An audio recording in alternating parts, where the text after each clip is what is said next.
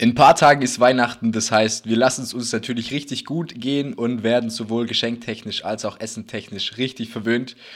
Damit die Uni nicht ganz liegen bleibt, haben wir gedacht, wir geben euch jetzt ein paar Tipps rund um die Weihnachtszeit, wie ihr euer die Zeit einerseits fürs Entspannen nutzen könnt und andererseits auch für die kommenden Klausuren. Viel Spaß beim Zuhören.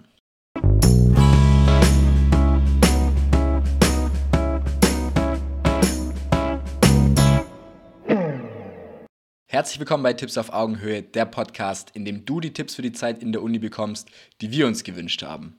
Yes, genau, jetzt entspannen über die Weihnachtszeit. Wieso ist es so wichtig?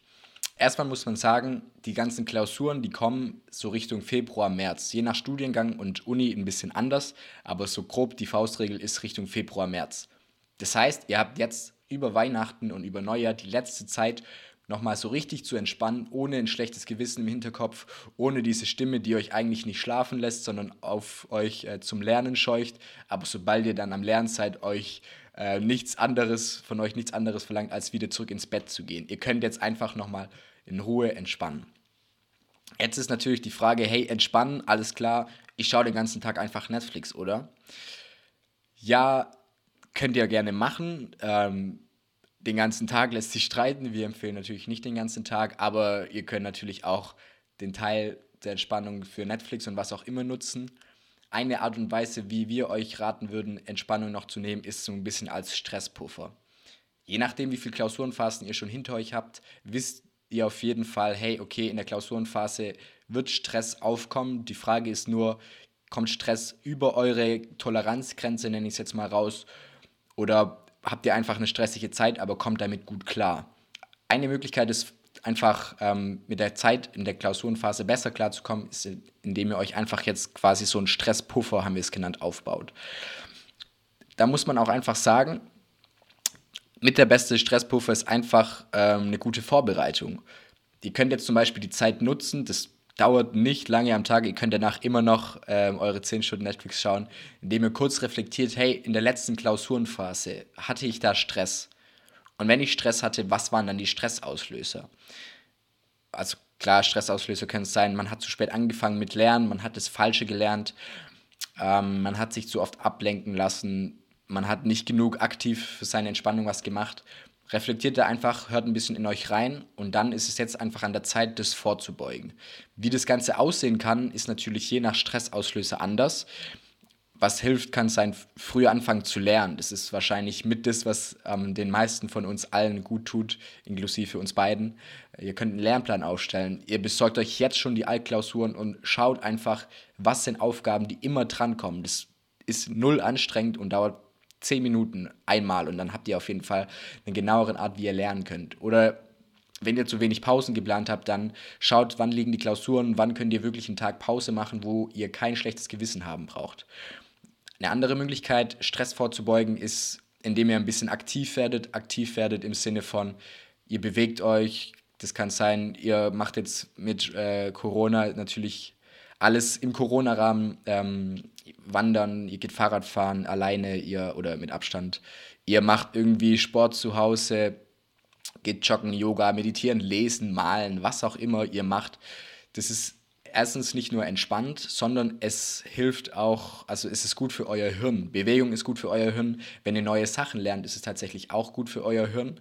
Und da von euer Hirn quasi so ja, ich sag jetzt mal, der Motor in der Klausurenphase ist, ist es so, wenn ihr einen guten Motor habt, habt ihr mit dem besten Stressverbeuger. Und das ist auch der Grund, wieso wir sagen, Netflix alleine ist jetzt nicht das, was wir empfehlen, weil Netflix das Hirn einfach nicht fordert. Darum überlegt euch was, was ihr vielleicht Neues machen könnt. Ihr könnt, sei es einfach nur fünf Minuten Koordinationsübungen machen, YouTube eingeben, Koordination dann, äh, man fühlt sich ein bisschen dämlich, aber es macht irgendwann mal Spaß. Ihr könnt neues Handwerk lernen, eine Fremdsprache, was auch immer.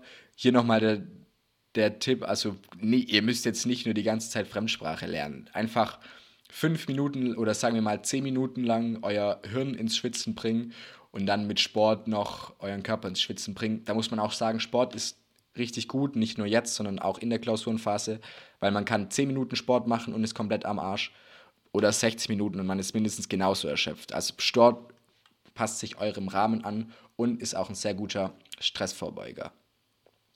Alles in allem können wir also sagen, Vorbereitung ist der Key um Stress vorzubeugen, beziehungsweise auch um jetzt noch mit noch einem besseren Gewissen zu entspannen. Wie gesagt, Tobi und ich, wir werden beide nicht nur Stressvorbereitung machen, sondern auch uns aktiv entspannen und absolut nichts machen.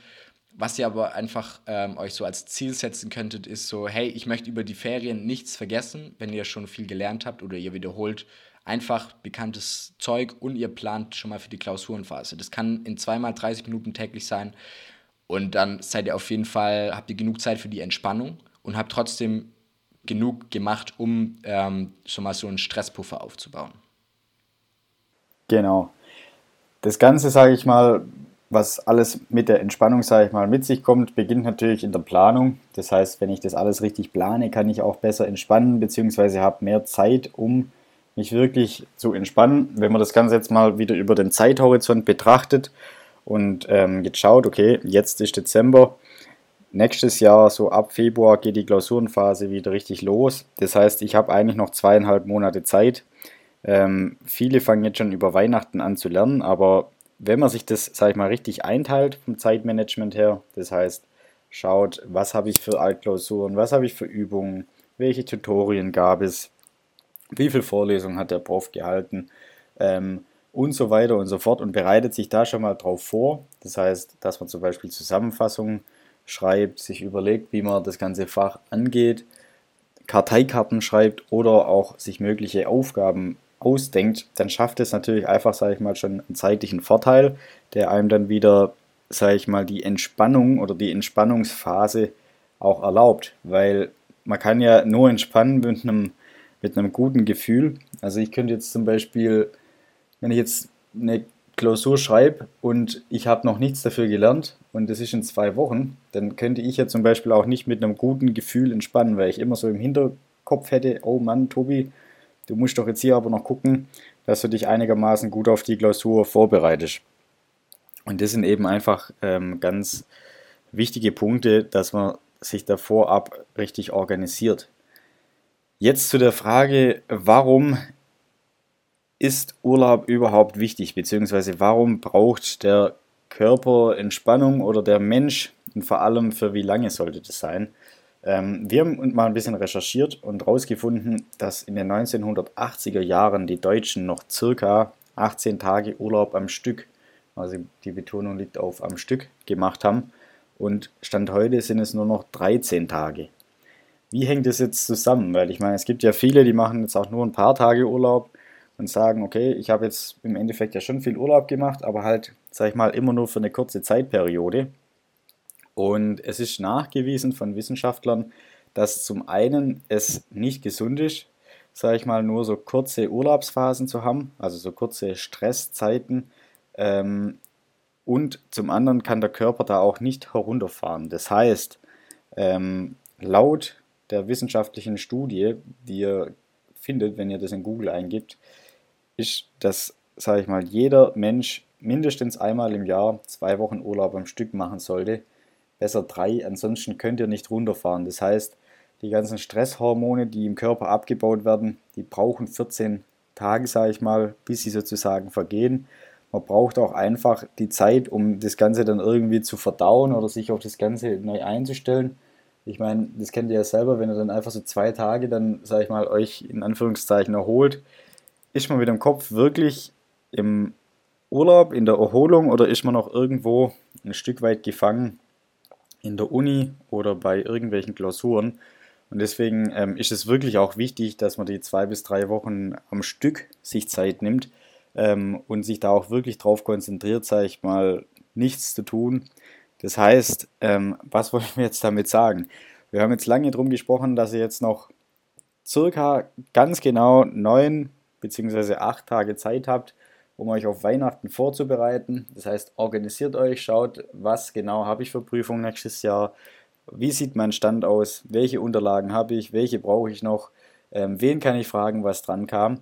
Und dann könnt ihr auch beruhigt, sage ich mal, in die Weihnachtsferien starten und schaut, dass ihr da euch wirklich auch zwei bis drei Wochen ähm, am Stück mal eine Auszeit gönnt. Ihr seid danach viel erholter, viel produktiver und seid auch einfach wieder frisch und fähig, sage ich mal, viele Informationen dann dementsprechend aufzunehmen, dass die Klausurenphase nächstes Jahr ein super Run wird.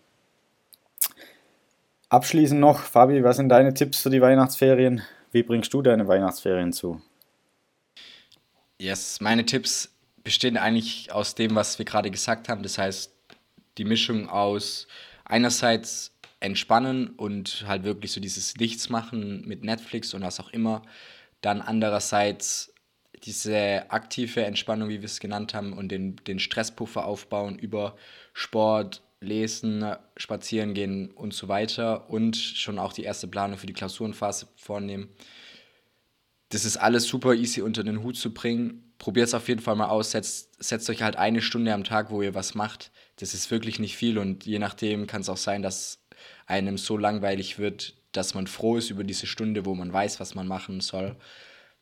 Dementsprechend werde ich auf jeden Fall das machen. Ich habe gelernt in den letzten Jahren als Student, man glaubt immer, man hat im Januar sehr viel Zeit, aber man merkt dann doch, okay, Januar ist nicht mehr so weit weg von Februar und dann ist man auch schon mittendrin. Darum nutzt jetzt wirklich die Zeit, nehmt euch die paar Minuten am Tag und dann ähm, wirst du auf jeden Fall das in der Klausurenphase auf jeden Fall doppelt zurückbekommen.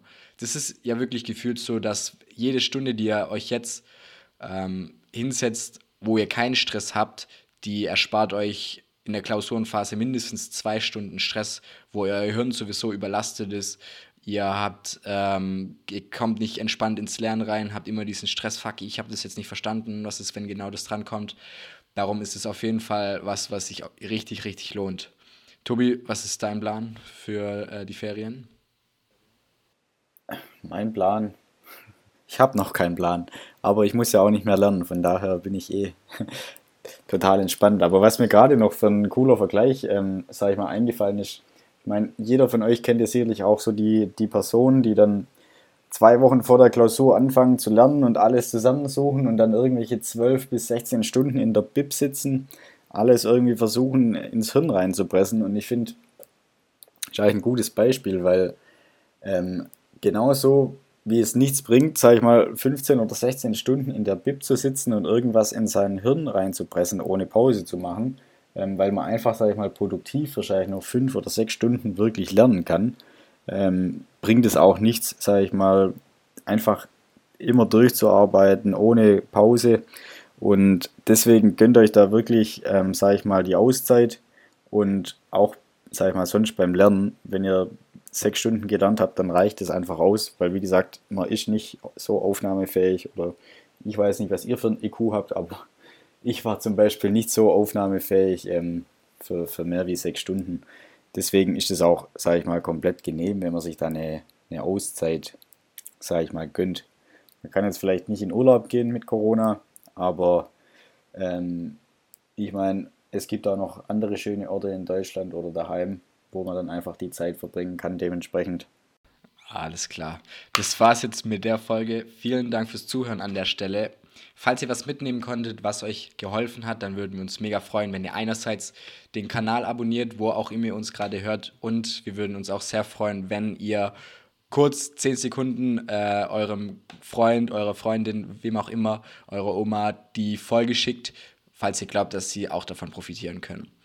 Das war's mit der Folge. Vielen Dank fürs Zuhören, Leute. Macht's gut und bis bald.